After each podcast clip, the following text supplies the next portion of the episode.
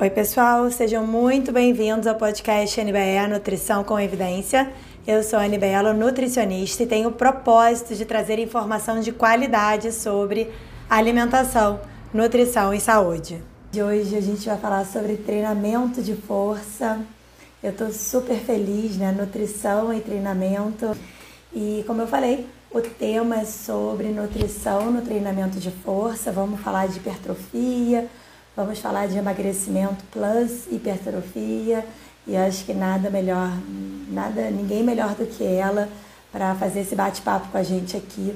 Então, acho que em primeiríssimo lugar agradecer a presença de vocês e super agradecer a gente, é, podendo trazer toda a sua bagagem clínica, né, de, coordenadora de várias pós-graduações, e quem trabalha com isso há décadas, né, Letícia? Então, para quem não conhece, ela é graduada, eu vou ler aqui porque é o currículo extenso, né? Graduada pela UERJ, então, na, né, fiz minha graduação também lá, somos é, da mesma casinha. Doutora em Ciências Nutricionais pela FRJ, mestre em Ciências da Motricidade Humana, especialista em Nutrição e Esporte pela SBAM, uh, autora e coautora de diversos livros né, da área de nutrição esportiva. Eu tenho dois livros da Letícia, são excelentes, né, com alguns colaboradores também junto. Tem mais de 20 anos de experiência no atendimento nutricional de atletas e praticantes uh, de atividade física em consultório. Né? Então, vocês vêm aqui, para quem não me conhece, está aqui pela Letícia. Eu me chamo Anne, sou nutricionista, docente, professora e não sou especialista em nutrição esportiva. Eu trabalho na área clínica e segunda-feira a gente conversou um pouquinho sobre o esportivo falando sobre endurance com a Cris. E hoje o tema é nutrição é, no trabalho de força, né, no treinamento de força. E aí eu acho que a principal pergunta, né, Letícia, que todo mundo faz, e eu quero deixar como primeira pergunta aqui, hum. talvez tenha outras muito mais relevantes, mas será que é possível, dentro de um processo de emagrecimento, promover hipertrofia? E aqui a gente pode pensar tanto num atleta amador, quanto num atleta, enfim, não sei se fisiculturista, é, se você quer dividir aí os assuntos, a gente pode falar só do praticante de atividade física. Isso é possível porque as pessoas querem isso. Querem trocar a gordurinha pela massa magra, né? Uhum.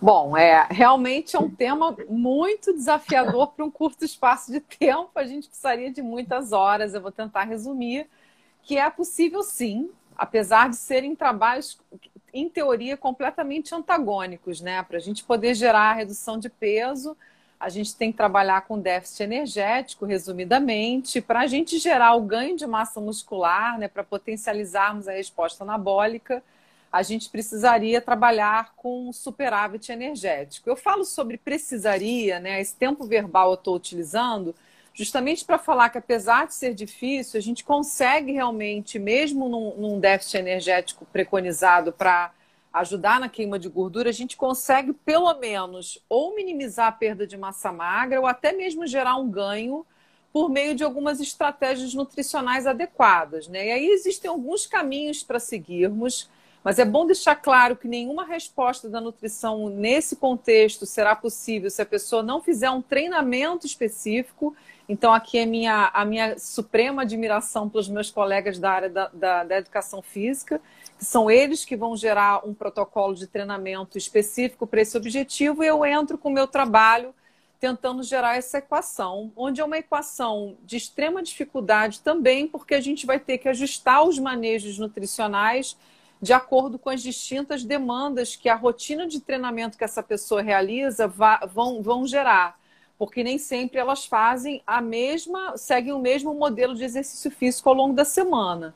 Então eu costumo brincar, Anne, que ou a pessoa ama a nutrição esportiva, ela sai correndo, porque para praticá-la do jeito que eu acredito, a gente, inclusive, dependendo do cenário, a gente não pode trabalhar com uma proposta única de planejamento. A gente tem que levar em consideração o treinamento e aí gerar para essa pessoa é, prescrições que vão ter esses ajustes de acordo com essas demandas. Então, como todo mundo aqui, obviamente, está querendo ter, pegar alguma dica específica, eu acho que o grande pulo do gato inicial, tá? Inclusive, eu vou palestrar no Simpósio Internacional de Nutrição Esportiva pela BF, da qual você também colabora bastante. A gente vai falar sobre o temas de reposição de carboidratos faz ou não diferença para a resposta anabólica, mas sem sombra de dúvida que o primeiro, o primeiro aspecto que a gente precisa realmente é, reorganizar na alimentação restritiva para impedir ou até mesmo para auxiliar no ganho de massa muscular é o ajuste da proteína.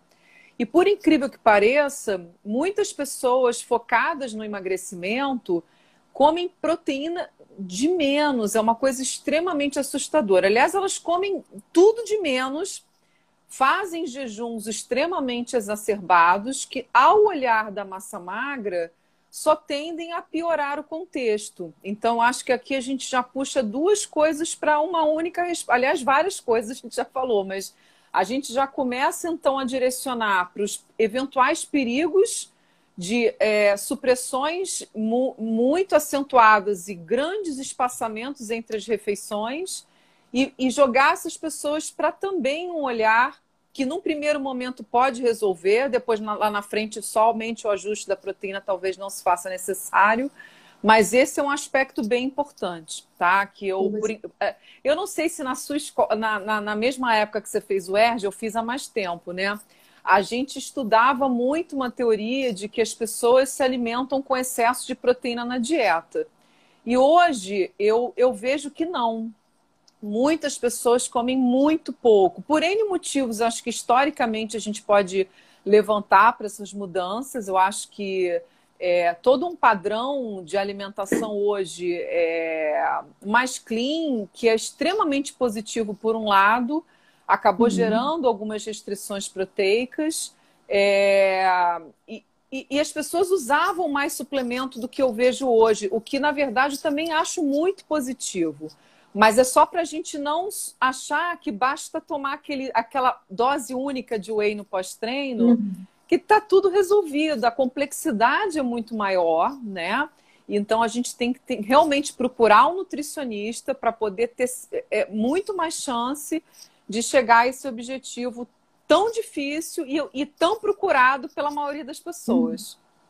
E você traz aqui a questão do ajuste da proteína então, uh, me chama a atenção alguns pacientes que chegam no consultório que tiram, às vezes, a proteína de origem animal, não comem feijão, não comem leguminosas e acaba, às vezes, jantando um risotinho de quinoa com cogumelo. E estão comendo uma tapioquinha com manteiga de manhã. Se você vai, eu acho que na nutrição esportiva é, o cálculo ele está presente, em, dependendo do tipo de treino, cálculo da dieta, né, a organização, a programação. Então, eu acho que tem esse padrão alimentar que pode uh, prejudicar, de alguma forma, esse, essa, esse objetivo do paciente. Então, às vezes, é um padrão alimentar bem clean do ponto de vista de, enfim, de não ter alimento de origem animal, mas ele está inadequado do ponto de vista proteico, ainda mais sendo um paciente com colocar com 80 quilos, com 90 quilos, que precisa perder gordura corporal. A gente precisaria estar tá dando uma proteína enfim, em torno de ah, 140, 130 gramas, a gente precisa não só de alimentos ricos, mas também o tempo, né? A distribuição dessa proteína ao longo do dia todo, né? Para a gente poder atingir. Você falou do ajuste da proteína, da quantidade. Outra questão que eu acho importante, chamou a atenção, de não trabalhar com uma proposta única de dieta, né? Então, talvez periodizar, enfim, ou variar as opções calóricas, proteicas, enfim, ao longo da semana, de acordo com o tipo de treino. E aí eu acho que a primeira fala, não dá para perder gordura e ganhar massa magra sem treino, né? Eu acho que esse foi o primeiro recado que você deu. E eu espero que todo mundo entenda isso. Eu quero perder gordura e ganhar massa muscular, mas eu ainda não estou querendo ir para academia. Então, então, você pode não ir para academia, você tem que ir para outro lugar, mas tem que treinar, né? Então, acho que o nosso colega educador físico, ele passa fundamental necessariamente. Agora, uma outra coisa que você falou, assim, de Primeiro, você falou na palavra jejum, né? E aí a minha pergunta é: o jejum atrapalharia esses jejuns que as pessoas estão fazendo? Eu sei que a gente tem um jejum, Sim, tem protocolos e protocolos, mas a gente vê cada vez mais adeptos ao jejum. Então, para esse objetivo de ganho de musculatura, né? O jejum atrapalharia? Então, minha primeira pergunta. E a segunda, você falou sobre alguns recursos ergogênicos, enfim, que a gente também poderia estar trabalhando. Fala um pouquinho sobre esses dois assuntos. Tipo, papo para duas horas, né? O Instagram. É, mais, mais uma necessidade de mais, mais horas para a gente discutir. É, na verdade, assim, essa discussão do jejum, ela dá uma live à parte, porque você colocou brilhantemente que os protocolos são variados. Toda vez que eu levanto essa temática, eu, no final das contas, eu, eu falo, gente, não vamos chegar a lugar nenhum, porque as pessoas que falam que fazem jejum, elas fazem jejuns adaptados. Os modelos clássicos de jejum intermitente raramente são empregados. É, ou então elas quebram o jejum depois de uma quantidade absurda de alimentos consumidas, pré, consumidas previamente. Então, é, é, então, assim, vamos falar de manhã. A pessoa que faz exercício físico sem se alimentar e, se, e refere até um bom desempenho físico.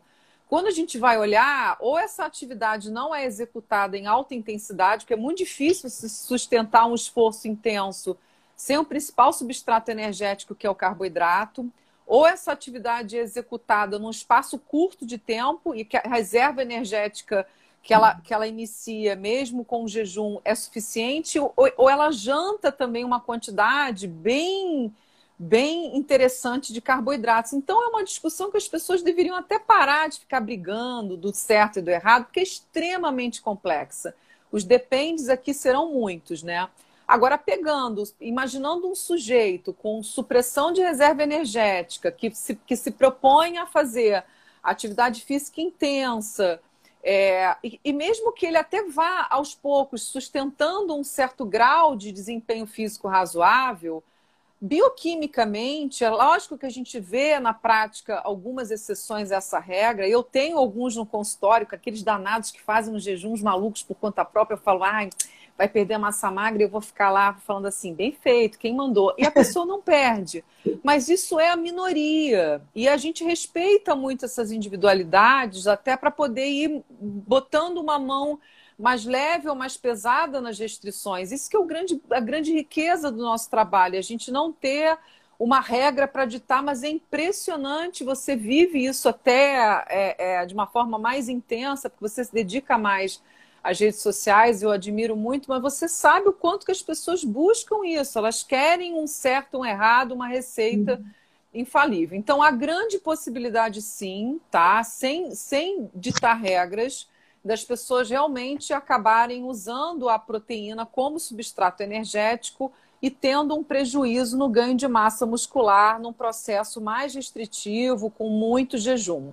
E a gente vai observar até no perfil antropométrico, antropométrico das pessoas que são mais adeptas a essa prática, justamente essa, esse padrão estético almejado, né? Então, que também não dá para julgar, cada um tem uma pretensão específica de trabalhar a questão do volume muscular. E para estratégias de suplementação, né?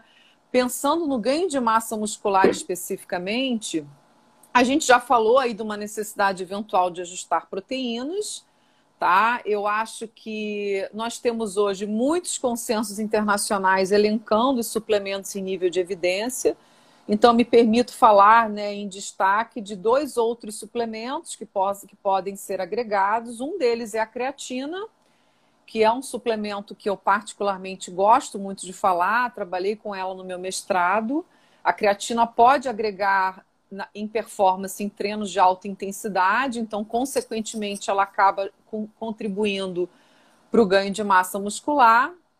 E a betalanina tem sido também sugerida, mas ainda com muita limitação de prescrição, porque algumas pessoas se sentem muito incomodadas com o formigamento clássico da suplementação, o qual pode ser minimizado por meio de um fracionamento também difícil das pessoas aderirem, tá? Então, é, dos 4 a 6 gramas que a gente tenta administrar por dia, a pessoa, em teoria, deveria consumir não mais do que um grama por dose, e isso também atrapalha um pouco o processo de, de suplementação. Então, ela, apesar de ter um nível de evidência alto, na prática nossa, a gente vê uma adesão um pouco mais limitada para a betalanina, mas entendendo que isso é coadjuvante, tá? Tanto creatina quanto beta-alanina serão coadjuvantes a um treinamento bem, bem executado, uma dieta bem realizada, com bastante disciplina e usando a suplementação de macronutrientes que seja necessária. Então, eu não começaria, inclusive, com nada além disso no meu, no meu planejamento nutricional, salvo raras exceções. E a creatina, a recomendação é utilizar no pré, no pós, tem um tempo que você utiliza uh, durante o período de hipertrofia, assim, de treino. O paciente está fazendo há um ano, o trabalho de hipertrofia faz durante o período todo. E perguntaram sobre o HND também. É, tá. Fala um pouquinho para gente. A creatina é para uso contínuo, não existe um horário específico para ingestão, vai ser aquele horário que você não vai esquecer de utilizá-la, ou você opta por um protocolo é, diário, numa dose contínua, ou você, já, você inicia num, numa fase de 5 a 7 dias com protocolo mais agudo e depois você parte para uma manutenção. Dependendo do perfil do cliente, a gente opta por uma estratégia ou outra mas já está bastante claro, até que amanhã tudo mude, né? Porque a gente trabalha com, com níveis de evidência para lá, para cá, quantas coisas eu já mudei de opinião, mas no primeiro momento não existe um horário ideal para consumo, então creatina não é um pré-treino que você usa apenas nos dias que você vai fazer atividade física. O HMB é um suplemento, é, ele é um produto do metabolismo da leucina, que é um dos aminoácidos de cadeia ramificada. O HMB tem uma história muito interessante. Eu já escrevi sobre HMB diversas vezes. uso ele, é, ele é, faz parte das minhas aulas já há muitos anos. Então, inicialmente, ele foi proposto como um suplemento muito promissor no auxílio do, do, do aumento da massa muscular e até mesmo como anticatabólico em situações nas quais a gente pudesse estar trabalhando com déficit energético ou com nível de treinamento mais intenso. Anos mais tarde, tentando experimentar os efeitos do HMB, que supostamente vinha de uma forma mais promissora em indivíduos iniciantes que começavam a tomar HMB e treinar força, olha o viés, uhum. né, Anne? Muitas vezes esses estudos não são cruzados. Uhum. Anos mais tarde, tentando identificar os efeitos em sujeitos treinados, os, os mesmos resultados não apareceram, então ele passou a não ser um suplemento é, muito bem cotado. A, algumas publicações começaram a dar um levante no HMB, principalmente no público da, no, em, em idosos.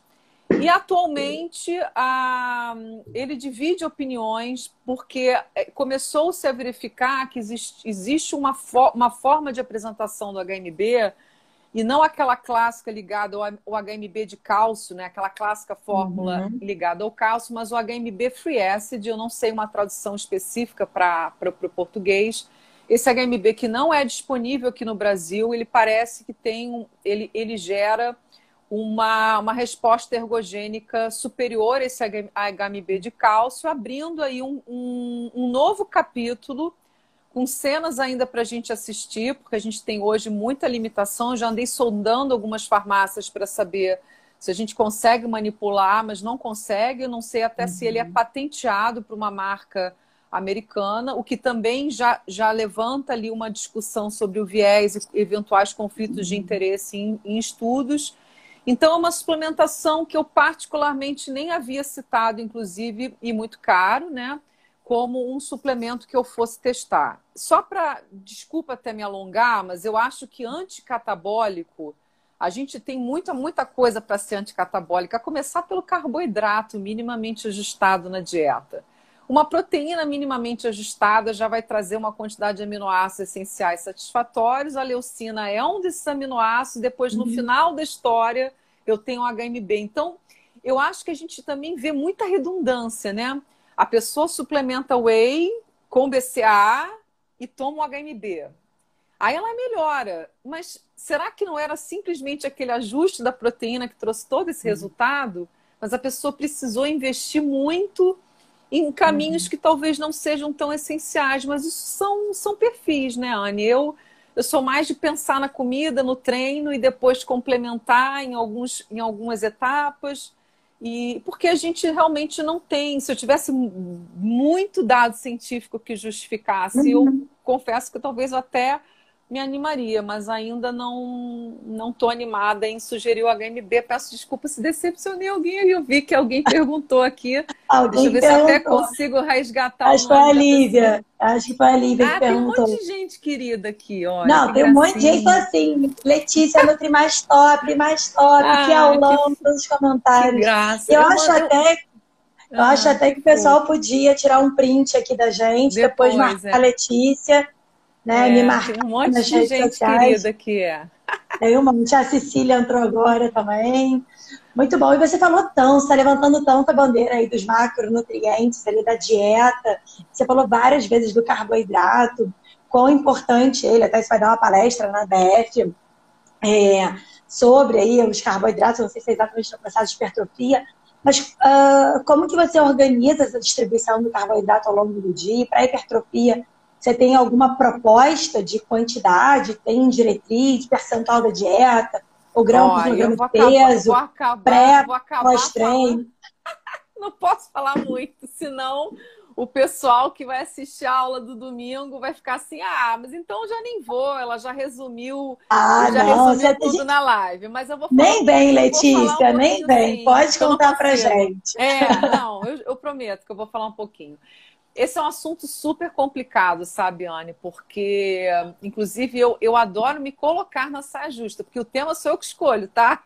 Eu faço de propósito eu falo, gente, eu quero aproveitar e mergulhar naquilo e também não quero ficar falando o que todo mundo fala, mas carboidrato e hipertrofia é um problema, porque se você for buscar na literatura, você não, você não acha praticamente nada. Estuda-se proteína num recorte agudo do efeito da proteína na estimulação da síntese proteica. Então, você faz lá, aplica um teste físico de força e depois você avalia é, o impacto dessa, desse, desse treino com ou sem proteína e pouquíssimas vezes agregam carboidrato naquele, naquele recorte agudo e não conclui que quando o ajuste da proteína está adequado, o carboidrato ele, ele soma no processo. Só que é um processo num recorte mínimo. E quando a gente tem prática, né, eu, eu atendo há 22 anos só em nutrição esportiva. Eu sou 20 anos professora, comecei muito cedo.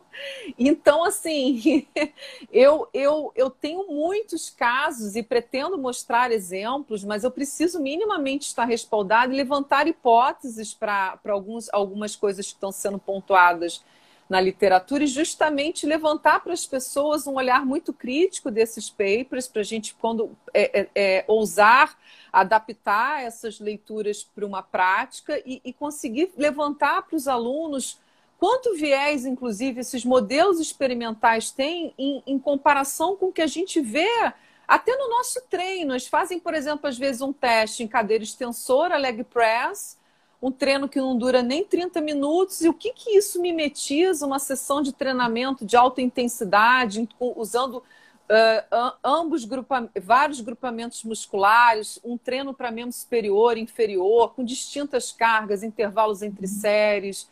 Então a gente tem muita lacuna. Então, assim, pela, pela ciência a gente, se não tiver um olhar muito criterioso, a, entende que não agrega, e na prática, depois que você ajusta a proteína, é óbvio que o carboidrato faz toda a diferença. O que eles falam muito é exatamente o que eu faço no meu, no, na minha prática. Como não tem um requerimento muito amarrado, a gente vai jogando pitadas de carboidrato e vai vendo a resposta disso justamente porque o sujeito, em geral, não quer aumentar o percentual de gordura, ainda coloca em caixa alta assim, de jeito nenhum, coloca né, a gente né, numa situação tensa. E é muito gratificante o quanto que esses ajustes trazem melhora da performance, consequentemente aumento do gasto energético, consequentemente aumento da massa muscular pelo simples fato do exercício físico passar a ser melhor executado sem contar na resposta anabólica que esses carboidratos ajustados na dieta vão nos proporcionar, porque a gente sabe que a gente está o tempo todo catabolizando e anabolizando de acordo com o tempo de, de, é, de intervalo entre essas refeições, as características. Então, é um olhar que a gente não consegue encontrar na ciência, é muito da prática mesmo. Então, eu falo sobre isso assim com muita tranquilidade, entendeu? Mas eu não vou te dizer aqui, é, porque eu preciso demonstrar em termos de prática quanto que eu coloco em, em números, porque eu, não uhum. é nem má vontade, não, né? Para o pessoal assistir a palestra, porque a gente vai muito no pegar o consumo e ir fazendo. E aí eu, eu tenho satisfação em contar o que eu tenho feito, não tem uma coisa muito, muito amarrada, porque depende do quanto que eu posso flexibilizar nesses uhum. ajustes. e a gente vai vendo o quanto que isso evolui e, e faz até mesmo a pessoa perder a, a, gordura corporal mais ainda num dado momento que ela está com aquele metabolismo dela estagnado. Mas elas têm muita dificuldade de acreditar que isso é possível. Porque para endurance tem protocolos bem claros sobre carboidrato, né? Intra, uhum.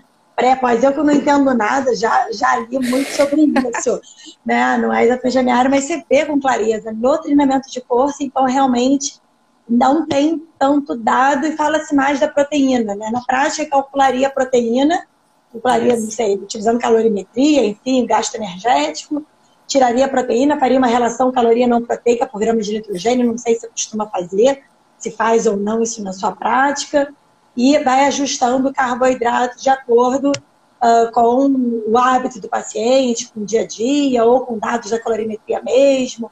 Esse ajuste, então, ele vai ser multifatorial, seria isso? É, exatamente. Uma das, uma das coisas mais difíceis também para nós, você citou a calorimetria, a gente até, eu te, até, até dei uma parada Estou tomando coragem de voltar com ela no consultório por conta da característica da, da análise nesse momento de pandemia, mas a gente faz uma estimativa de basal, né? E aí também ainda não é suficiente. O ideal seria que a gente pudesse ter esse dado mais específico. No treino, para... né? Exatamente isso. E não só no treino, mas durante o, o, o impacto disso no EPOC.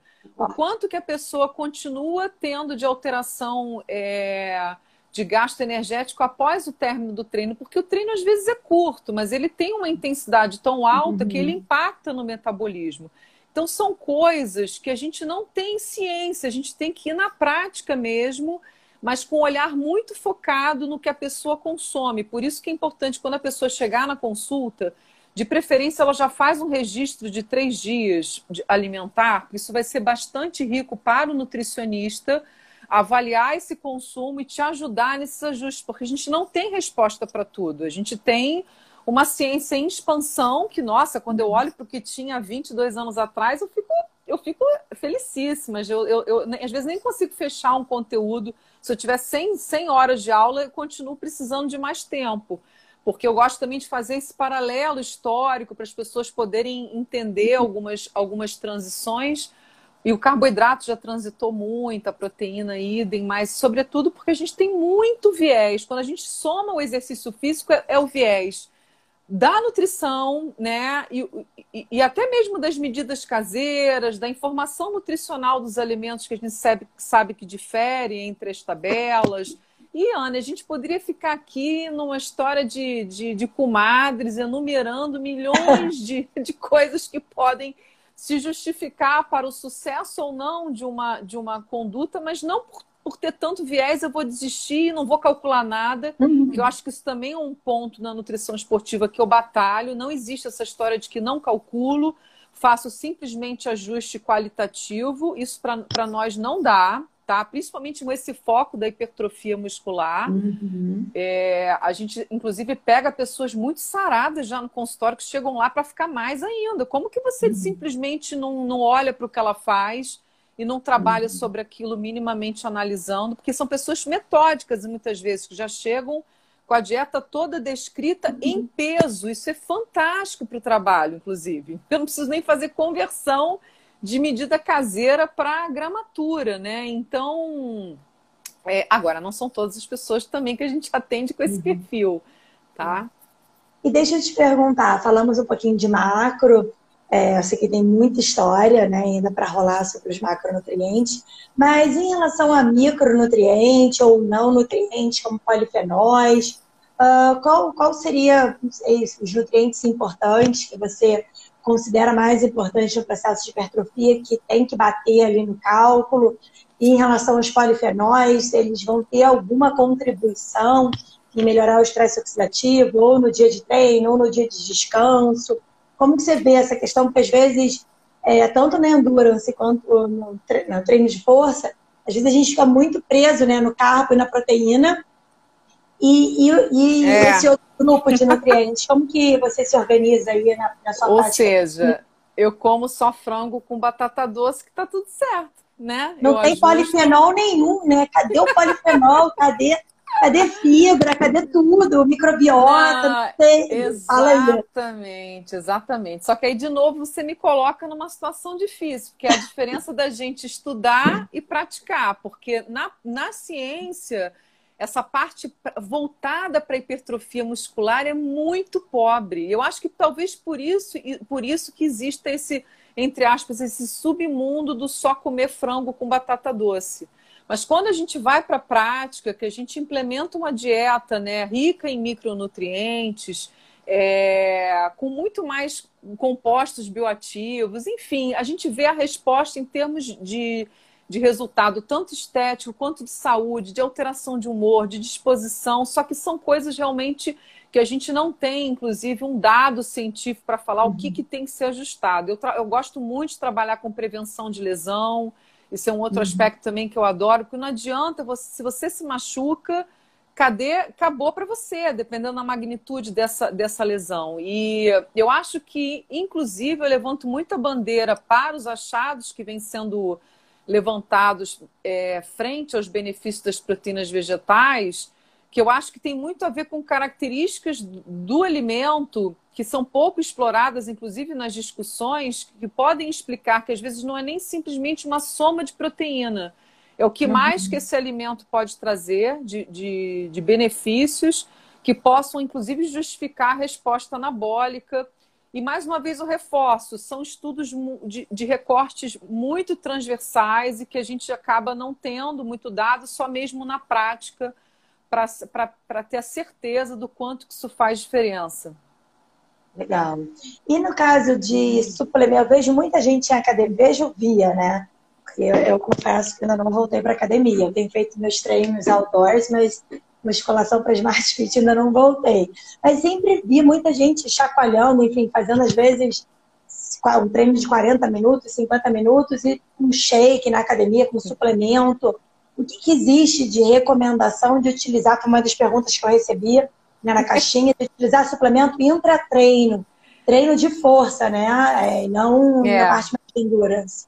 Né, eu acho que essa galera de ficar tomando shake, tomando Gatorade que nem água durante o exercício diminuiu bem também, sabe? Eu acho que deu uma reduzida porque na, há tempos atrás o que as pessoas consumiam eram basicamente soluções carboidratadas, né? E depois uhum. eles viram que treinos com uma, uma hora de duração, uma hora e meia, que é o que geralmente dura um treino de força, em geral eles não exigem uma reposição de energia. Estou sendo bem honesta, assim, se a gente chegar com uma carga de carboidrato bem, bem adequada, a gente consegue fechar o treino sem precisar de nada. A necessidade dessa reposição eu vejo para quem ainda vai continuar na academia para mais uma sessão que seja um aeróbico ou que vá. Tem gente que fica três, quatro horas, né? Mas para uma, uma sessão de uma hora, uma hora e meia, não tem necessidade da gente utilizar é, é, carboidrato. Dificilmente a gente vê alguém usando proteína intratreino mas pode ser que isso apareça e também não há nada de errado especificamente nessa conduta. O que se tem que se observar é a digestibilidade uhum. desse shake, né? Porque a proteína sempre tem uma digestão um pouco mais difícil uhum. e mais sem dúvida que hoje o olhar que nós temos de que a proteína tem que estar bem distribuída ao longo do dia, se por acaso de acordo com o planejamento, a pessoa achou que no horário do treino encaixaria ali a dose dela de proteína, erro algum, mas não é uma coisa também uhum. é, convencional. E também assim, Anne, é, eu, não, eu, não, eu não vejo muitas informações sobre isso, né? Mas até porque é preconizado que quando a pessoa deseja reduzir o percentual de gordura, que ela até aumente a quantidade de proteína proporcionalmente, pela questão da saciedade e tudo mais, né, uhum. né? Que essa proteína vai proporcionar. Mas se a pessoa também ficar sistematicamente usando o whey protein, por exemplo, né, ela estimula a liberação de insulina, ela mesmo sem a, a ingestão concomitante de carboidratos. Dependendo da proporção, você vê como é que tudo tem que ser equilibrado, né? Porque eu também uhum. já peguei esse outro extremo. A pessoa passa o dia inteiro tomando shakes, shakes, shakes e shakes e fala: Meu Deus, por que, que eu não emagreço? Tá vendo, gente? Nada dá para a gente fazer sem uma orientação. Tudo, todos os tiros podem sair pela colatra. Então, que, que bom a gente estar tá com essa oportunidade aqui de, de salientar que as pessoas têm que realmente procurar um. E, e, falam que nutricionista é caro, né? Mas já gastaram, sei lá, 200. Só no HMB, só o HMB é. por mês, né, Letícia? E é. então você falou da, da, questão da proteína, que ela né, pode ser que calhe ali, você entra treino, por uma questão de distribuição ao longo do dia. E me fala sobre, uh, que é muito utilizado, eu escuto muito, assim, pacientes que falam, ah, não, eu quero hipertrofia, e vou treinar de manhã, mas eu acordo com pouca disposição. Tem algum pré-treino que possa me dar energia? Não sei se você, se você gosta desses pré-treinos, quais seriam os melhores. Eu normalmente falo, se você acorda sem energia, vamos tentar buscar essa energia em outro lugar. É sono que você está dormindo pouco, é, não é, tá roncando à noite, enfim, né? Pegou eu, agora numa outra eu... variável que daria uma outra live, que é o dormir, né? Que as pessoas não têm ideia do quanto que o dormir, o dormir adequadamente vai impactar também nesses desfechos todos que a gente está conversando aqui sobre hipertrofia, redução da gordura corporal. Eu não gosto de estimular as muletas eu chamo esses suplementos de muleta, porque às vezes, às vezes até é necessário a gente escutar os sinais do nosso corpo. O dia que você acordar completamente destruído, será que você efetivamente precisa uhum. treinar? Será que você vai ter qualidade nesse treinamento? Ele vai efetivamente fazer bem? Então, você ter esse discernimento do grau de cansaço para usar ou não algum recurso é uma coisa extremamente difícil da gente avaliar e julgar, né? Então, eu tento fazer com que a pessoa se motive pelo próprio benefício e ela estando bem alimentada, que ela já tenha energia suficiente para não precisar de mais nada. Entretanto, entretanto, precisando de alguma coisa efetivamente, a gente vai tentar usar, por exemplo, a cafeína, né? Uhum. Que é uma, um recurso que as pessoas dispõem para utilizar, não há problema nenhum, ela é liberada mas sempre começando com a dose mínima, né, que são 3 miligramas por quilo de peso, e precisando entender que é necessário dar de 30 a 60 minutos de intervalo entre a ingestão e o início da prática da atividade física. E normalmente uhum. quem acorda ali querendo alguma coisa já quer chegar de pijama na academia, que é alguma coisa, né? Então, assim, é, às vezes eu até prescrevo alguma suplementação de carboidrato, de baixo índice glicêmico, como a palatinose, mas também, de novo, vou precisar de pelo menos uns 30 minutos para ela poder ter uma, um, uma, uma ação efetiva durante a atividade física. Eu sou mais de tentar manejar alguma alimentação mínima necessária uhum. e combinar com a pessoa o mínimo de intervalo para ela acordar. Uhum iniciar a prática da atividade. Eu acho que isso aí é a conduta que mais me agrada, tá? Muito bom, Letícia. A gente podia passar verdadeiramente a noite inteira aqui, porque é.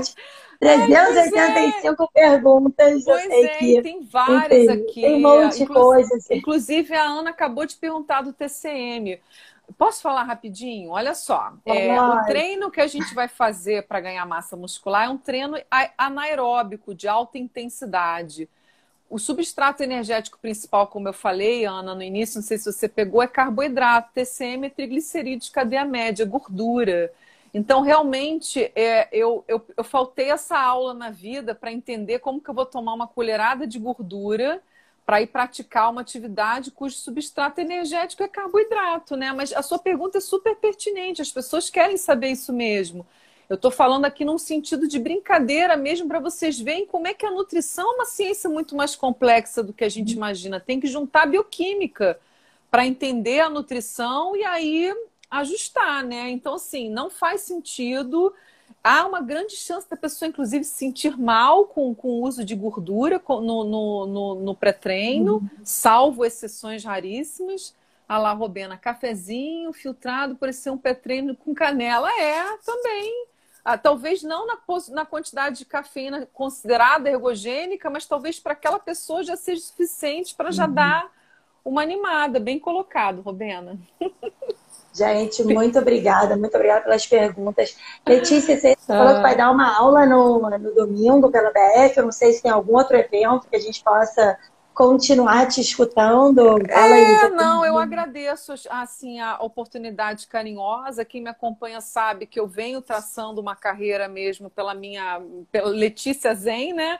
Mas esse ano, infelizmente, eu dei um curso em fevereiro e, e, e depois não consegui mais fazer nada.